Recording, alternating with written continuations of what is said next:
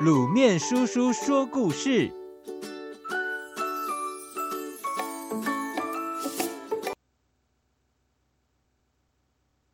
虎口拔牙，很训马戏团虎口拔牙记。绿绿森林里住了许多动物，老虎斑斑也是其中一员。这几天，斑斑有了麻烦事。他的一颗牙齿蛀掉了，开始发疼，而且越来越疼，最后疼到受不了了，连东西也没有办法吃，一天到晚一直叫，一直叫。你说，那为什么他不去看牙医？难道斑斑怕牙医？是的，斑斑老早听说过拔牙很恐怖，怕得不得了。不过，可别忘了，斑斑是老虎，一张嘴，血盆大口，深得像地狱，所以牙医更怕它呢。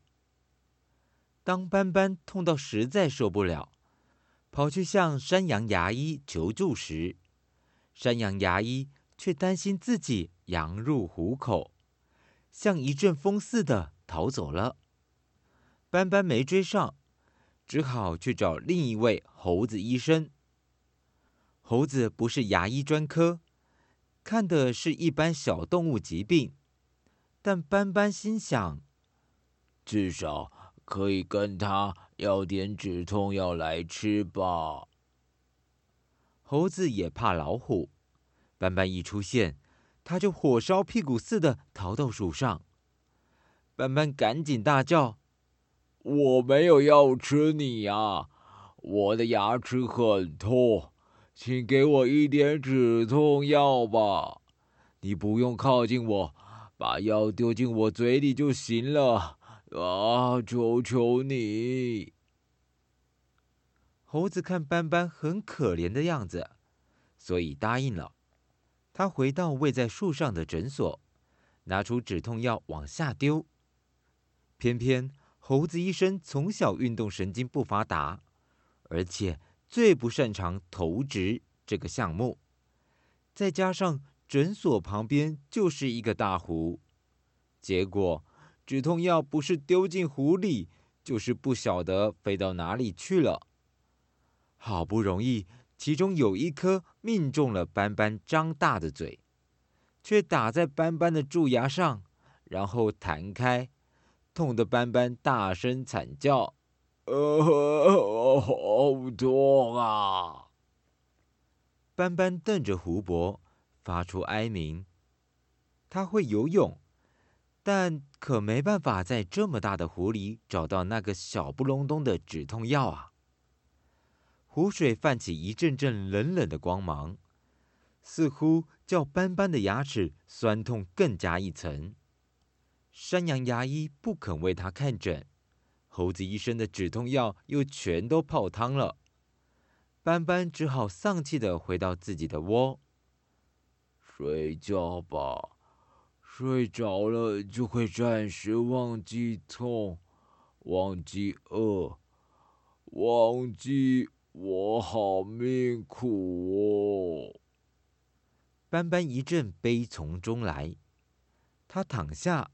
闭上眼睛，强迫自己睡觉。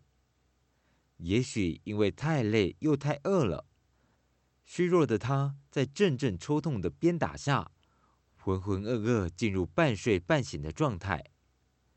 不久，他听到了喧哗声，好像有人跑到森林里。要是平常，他一定会警觉地跳起来，找一个地方隐藏自己。再看看要采取什么行动。但是现在，他只觉得这些人声是从梦境里传来的。哦，我太饿了，所以梦到有人跑来。斑斑昏昏沉沉的对自己这样说。不久，他便陷入梦乡，还梦见自己正在大吃特吃。然而，确实有人跑到森林里，那是几个狠训马戏团的成员。有踩大球的丑角阿丁，骑独轮车的壮汉康康，杂耍女艺人丑妹。很逊马戏团真的很逊，不过其中的团员都是兢兢业业，拼了命勤练习。只是不管怎么努力，表演却老是逊态百出。他们到各地巡演，大多数的观众觉得他们虽然表演的不太好，却拼劲十足，过程中的笑点又多，驯样更是可爱。因此非常喜欢他们。很逊马戏团的团员们也喜欢自己能以认真而蹩脚的演出为大家带来欢乐。